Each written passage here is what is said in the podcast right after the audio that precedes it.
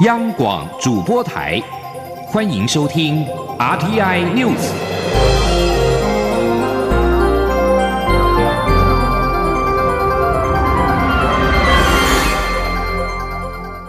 听众朋友您好，欢迎收听这节央广主播台提供给您的 RTI News，我是张顺祥。首先把新闻焦点关注到是二零二零总统大选，国民党总统参选人，也就是高雄市长韩国瑜，昨天抛出“里子外交三部曲”的外交政策。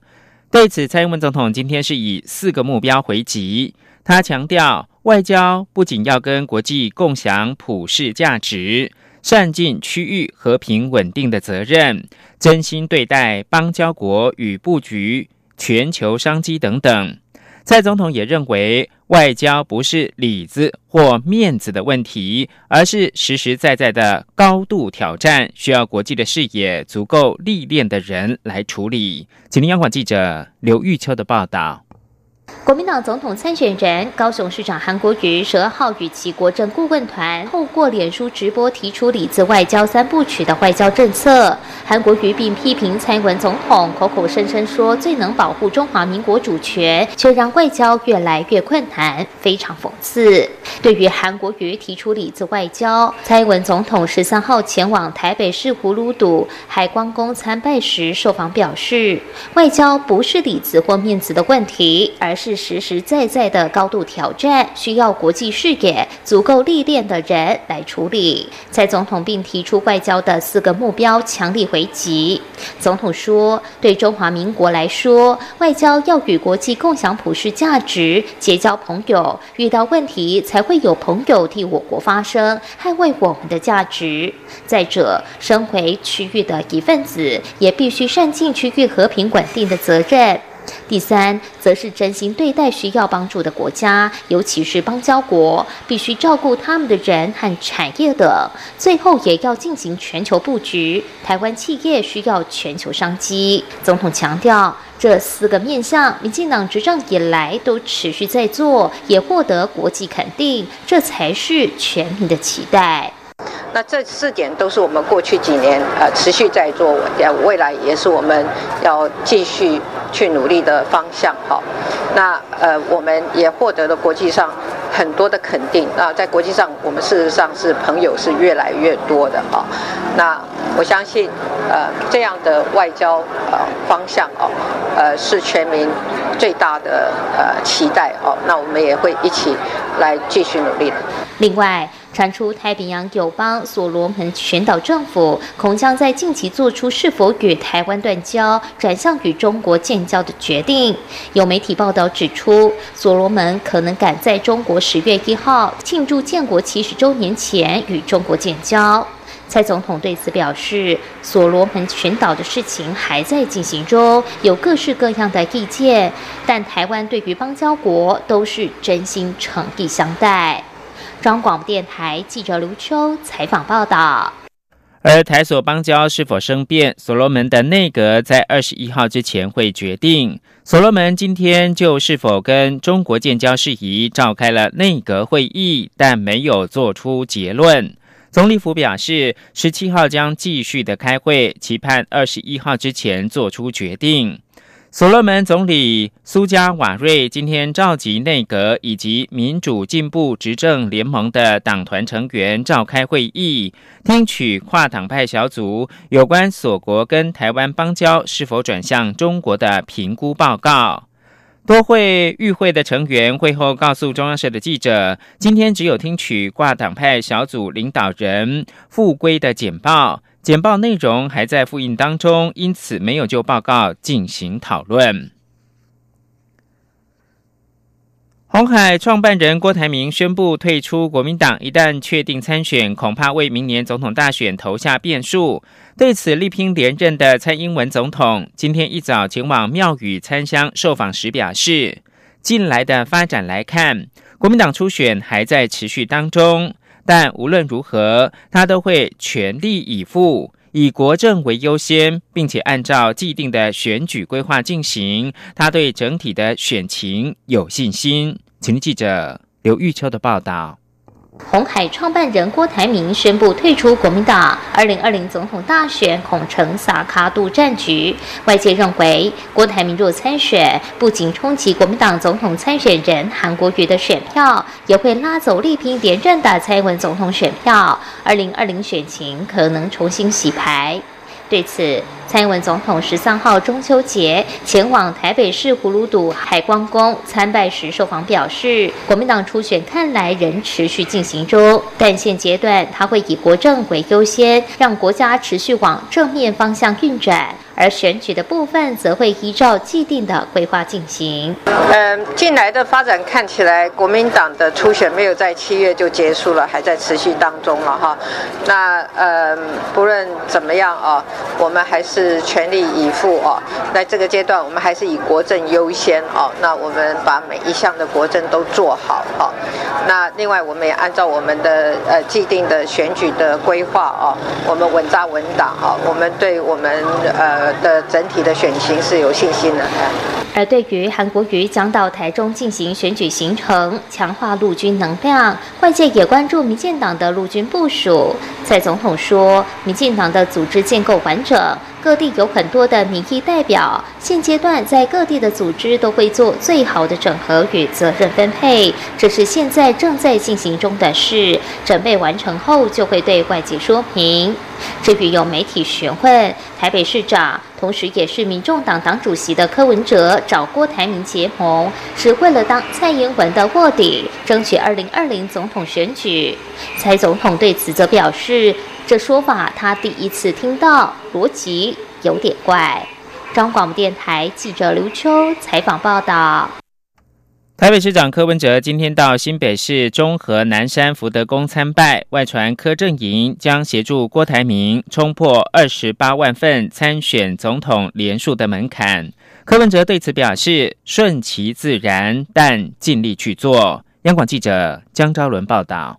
郭台铭投入二零二零总统大选态势越来越明朗，郭科结盟也蓄势待发。外传柯文哲阵营将帮忙负责两千个联署据点，由于联署门槛需要二十八万多份，柯阵营目标希望能够冲到五十万份，保留被推荐的空间。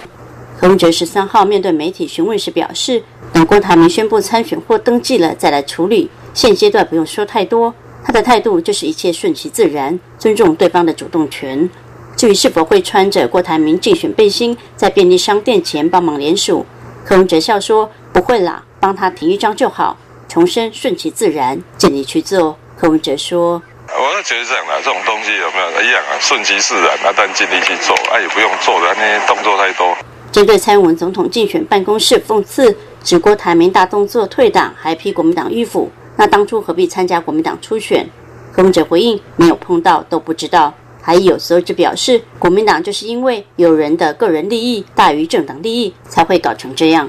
外传柯文哲十四号将与郭台铭在高雄合体，是否有指导韩国瑜大本营的意味？柯文哲说，他还不知道会不会碰到郭台铭，但也不觉得是所谓指导大本营，否则韩国瑜每个礼拜到台北来要怎么说？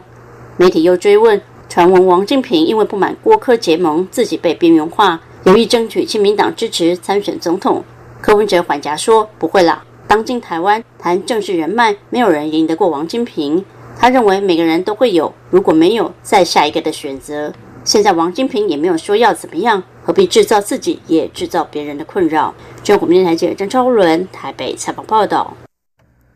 二零二零总统大选将在明年的元月十一号投票。根据中选会发布的时程，今天十三号开始到十七号受理申请为总统、副总统选举被连署人，申领连署人名册格式，并且缴交连署保证金新台币一百万元。二零二零总统大选，民进党已经确定提名总统蔡英文参选，国民党也将推派高雄市长韩国瑜披挂上阵。在国民党党内初选落败的红海创办人郭台铭，十二号宣布退党，是否会在中秋连假期间申请连署备受关注。中选会将在十八号公告总统、副总统选举的被连署人，被连署人需在四十五天内完成连署，也就是最晚十二十一月二号前呢，必须要缴交连署书，必须有二十八万三百八十四人以上的连署，才可以获得总统大选的门票。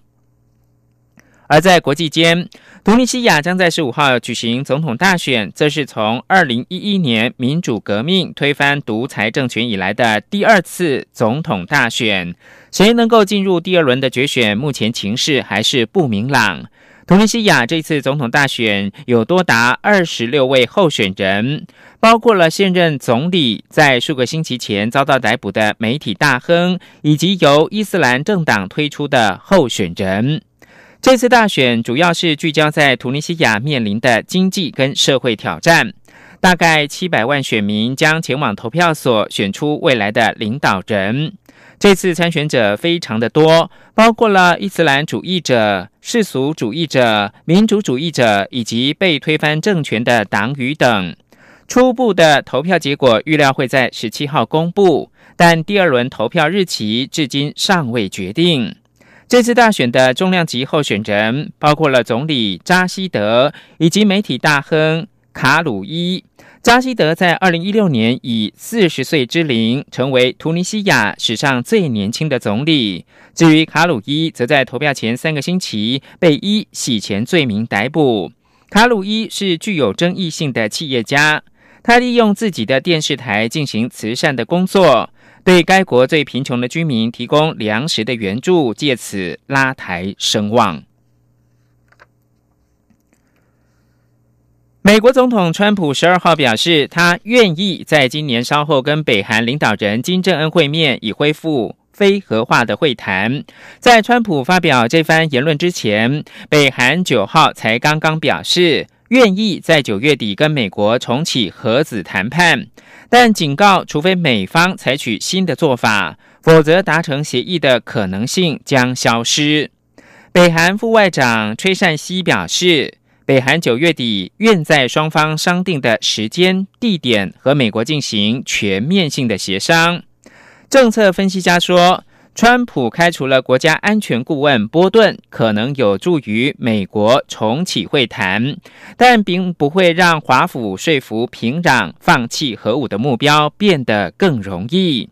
川普是在十号突然的宣布开除波顿，他指责波顿在北韩政策是一场灾难。川普表示，开除波顿是因为他犯了一些错误，包括了冒犯金正恩。因为波顿要求金正恩采纳利比亚模式，以及交出所有的核武。川普和金正恩自从二零一八年六月历史性的新加坡高峰会以来，已经会面了三次。持续关注是美国联邦参议院十二号通过一项法案，针对中国对待新疆维吾尔人的作为施加压力，要求美国政府密切监督大批维吾尔人关押在再教育营的情况，并且考虑对负有责任的官员施予制裁。参议院一致通过维吾尔人权政策法案，将送交联邦众议院表决。由于这个案子广受两党支持，预料渴望在众议院顺利通过。这项法案要求美国情治单位在六个月之内就中国政府在新疆的镇压行动提出报告。新疆目前有多达一百万维吾尔人以及以穆斯林为主的少数族裔被关押在教育营的里面。法案也要求美国国务卿蓬佩奥考虑对镇压政策负有责任的官员，特别是中国共产党新疆维吾尔自治区委员会的书记陈全国施予制裁。国际货币基金十二号表示，美国跟中国相互苛征关税，将使得二零二零年全球经济成长率减少百分之零点八，并在未来几年造成更大的损失。发言人莱斯表示，全球经济早已经是面临威胁，而贸易紧张将会构成进一步的影响。以上新闻由张顺祥编辑播报。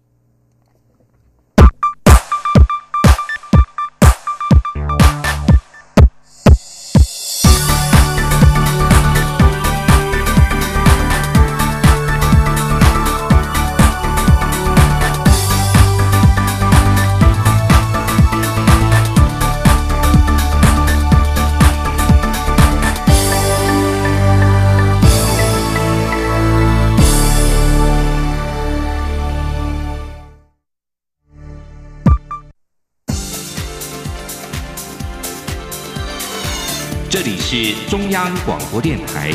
台湾之音，欢迎继续收听新闻。欢迎继续收听新闻，我是陈怡君。奥斯陆自由论坛今天在台北举行，今年邀请到香港社运歌手何韵诗、脱北者泰永浩、缅甸克钦族记者涂山，以及流亡美国的土耳其 NBA 球员坎特等各个领域人权斗士发表演说。今年论坛并且针对香港局势召开工作方，何韵诗也会出席该场次发表看法。记者王维婷的报道。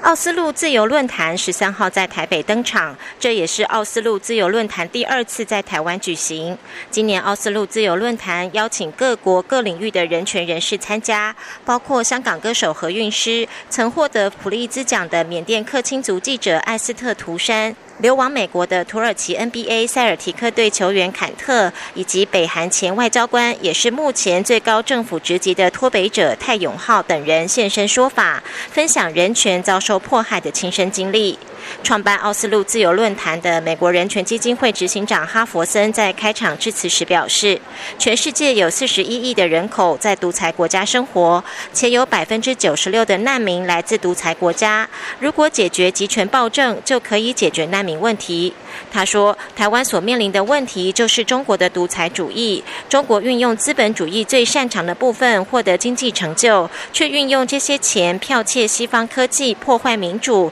建立社会。监控体系，哈佛森表示，赫胥黎和欧威尔书中所说的社会主义和共产主义的暴政正在中国实现。This is a government whose economy is based on slavery or unfair practices masquerading as capitalism. That their economy took the best aspects of capitalism, the best aspects that made Taiwan successful that made Hong Kong successful. They took the best aspects of this and also took the worst aspects of exploitation and mixed it together to become economically successful. And with the money that they have and the success that they've been able to achieve, they are using that money to corrupt democracies. 政务委员唐凤也出席这场论坛。他致辞时表示，台湾提升民主的同时，也善用科技。在台湾，宽平是人权，却也遭受假讯息的挑战。唐凤指出，台湾通过事实查核机制破除假讯息，这也是台湾在社会创新和民主进程中应做的事。论坛也邀请了立委尤美女许玉仁和婚姻平权大平台总召吕新杰，分享台湾推动同婚合法化的过程，希望国际未来认识台湾时，除了经济奇迹，也有人权奇迹。中央广播电台记者王威婷采访报道。在反送中抗争的阴霾之下，加拿大智库。飞沙研究中心在刚公布的世界经济自由度二零一九年度报告当中，再次评选香港为全球最自由经济体。但飞沙也在新闻稿当中指出，北京的介入正严重威胁香港的法治。从这项报告发布以来，香港一直保持首位。根据最新的报告，在五个评估项目当中，香港在国际贸易自由及监管方面排列首位。不过，飞沙在新闻稿中指出，尽管香港仍然是全球最自由的经济管辖区，但中国的介入正严重威胁香港的法治，包括以暴力镇压最近出现的反送中示威。另外，体育竞赛也受到了反送中抗争的影响，主办单位今天以目前情势为理由，宣布 WTA 香港女子网球公开赛延期举行。香港公开赛原定十月五号到十三号在维多利亚公园网球场举行，一些顶尖的女子网球选手原本预计参加，包括前美国的大威廉斯、德国的科贝以及丹麦的瓦兹尼亚奇等。在香港持续三个多月的反送中民主示威当中，维多利亚公园也是群众经常聚集的地方。把新闻焦点转回到台湾，非洲猪瘟疫情在亚洲国家蔓延。由于中秋佳节，民众常常会从国外携带肉质月饼回台。非洲猪瘟中央灾害应变中心日前也特别宣导，根据房检局的统计，近期违规携带肉品入境的件数没有再大幅的上升，但是零星案例仍然集中在国人。至于针对手提行李检查，目前仍然在动态检讨，有必要会再进一步扩大。记者陈林信宏的报道。中秋节是华人重要节日之一。根据过往经验，由于民众送礼习俗，违规携带动植物产品入境的件数会比平时多。因此，台湾非洲猪瘟中央灾害应变中心日前也特别向民众宣导，不少月饼内馅都含有肉制品，呼吁国人千万别带回国。防检局局长冯海东十三号表示，在日前宣导后，违规携带肉制品回台的件数没有再大幅攀升，但仍有。零星个案，且都集中于国人，显示民众的风险意识仍必须加强。他也指出，从境外来台，目前在入关前有很多检查机制，但有些民众仍心存侥幸，认为只要在第一关手提行李检查时将肉制品拿出丢弃，就不会被罚。但如此可能会造成后续疏忽，将肉制品就携带出境，造成国内非洲猪瘟疫情的风险。冯海东说。因为我们其实已经有很多检查的，尤其像桃园机场已经有检查的机制。那前面那个手机行李的检查，基本上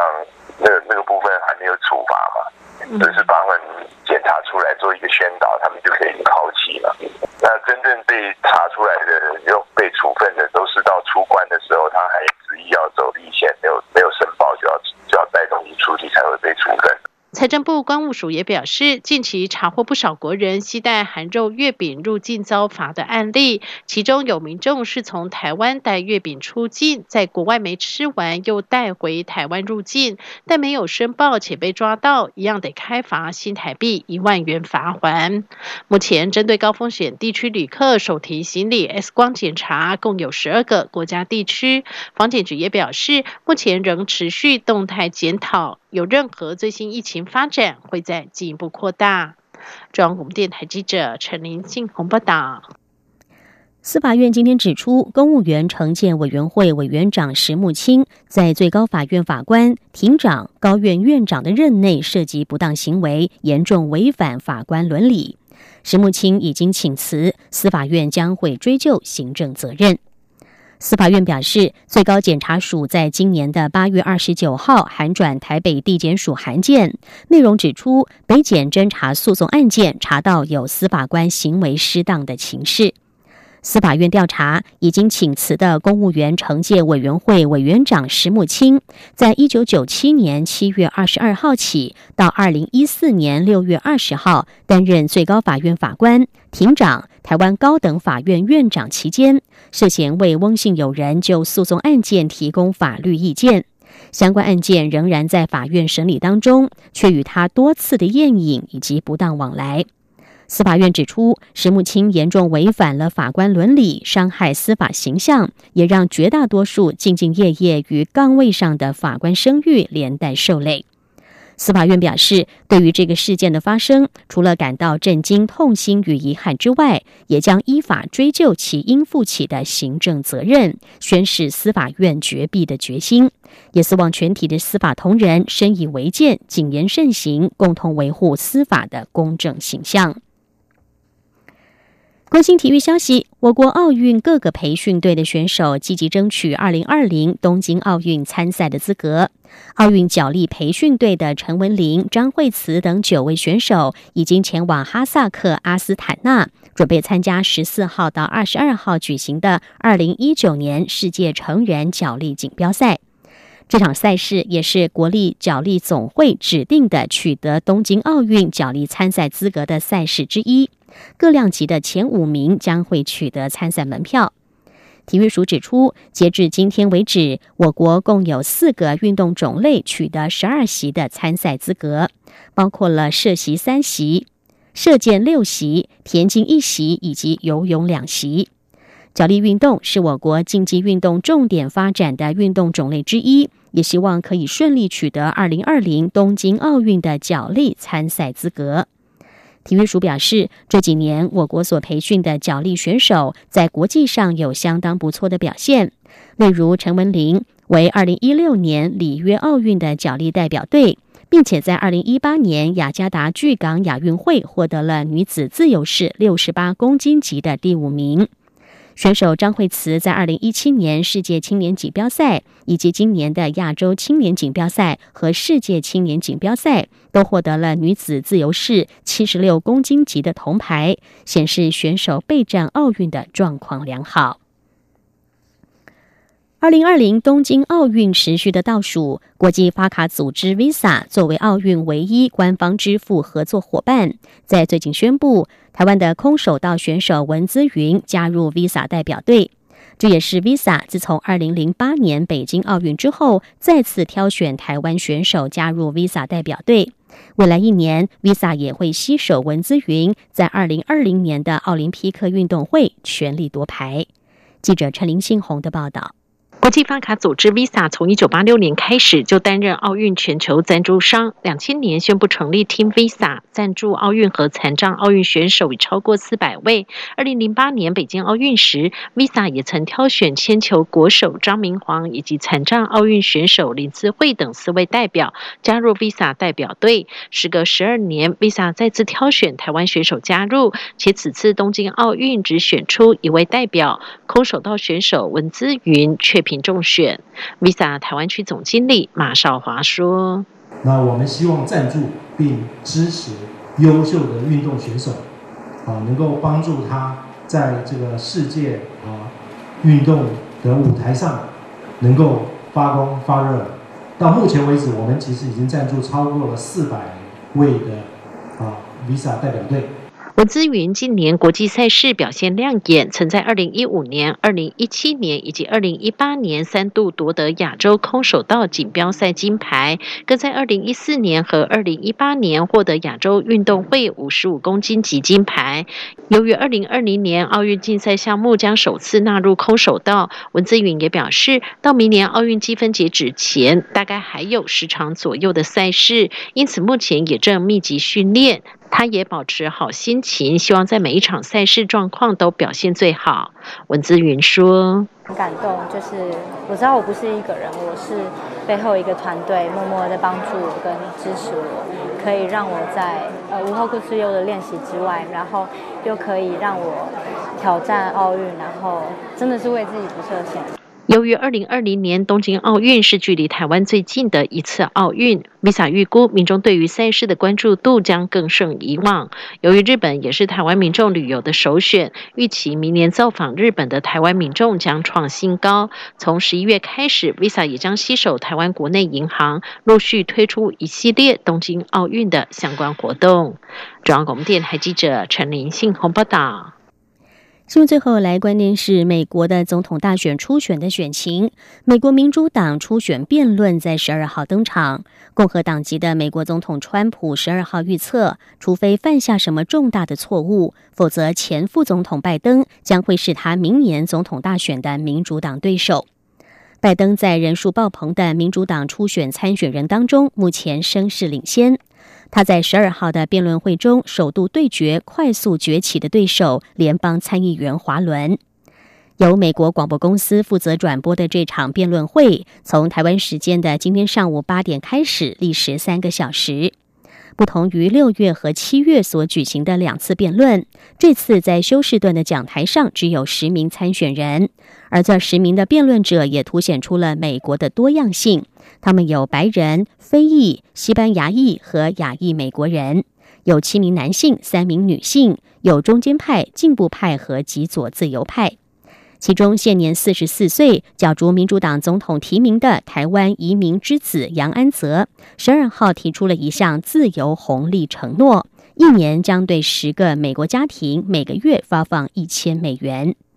杨安泽过去曾经提出每个月发钱给每个美国人的证件，这次他也信守承诺，宣布他每个月将会发放一千美元给十个随机选出的家庭，作为他的全民基本收入提议的部分试验方案。建立起全民基本收入，借以抵消自动化所造成的失业，正是杨安泽的主要政见之一。十二天 N News 由陈义军编辑播报，谢谢收听。更多的新闻，欢迎您上央广的网站点选收听。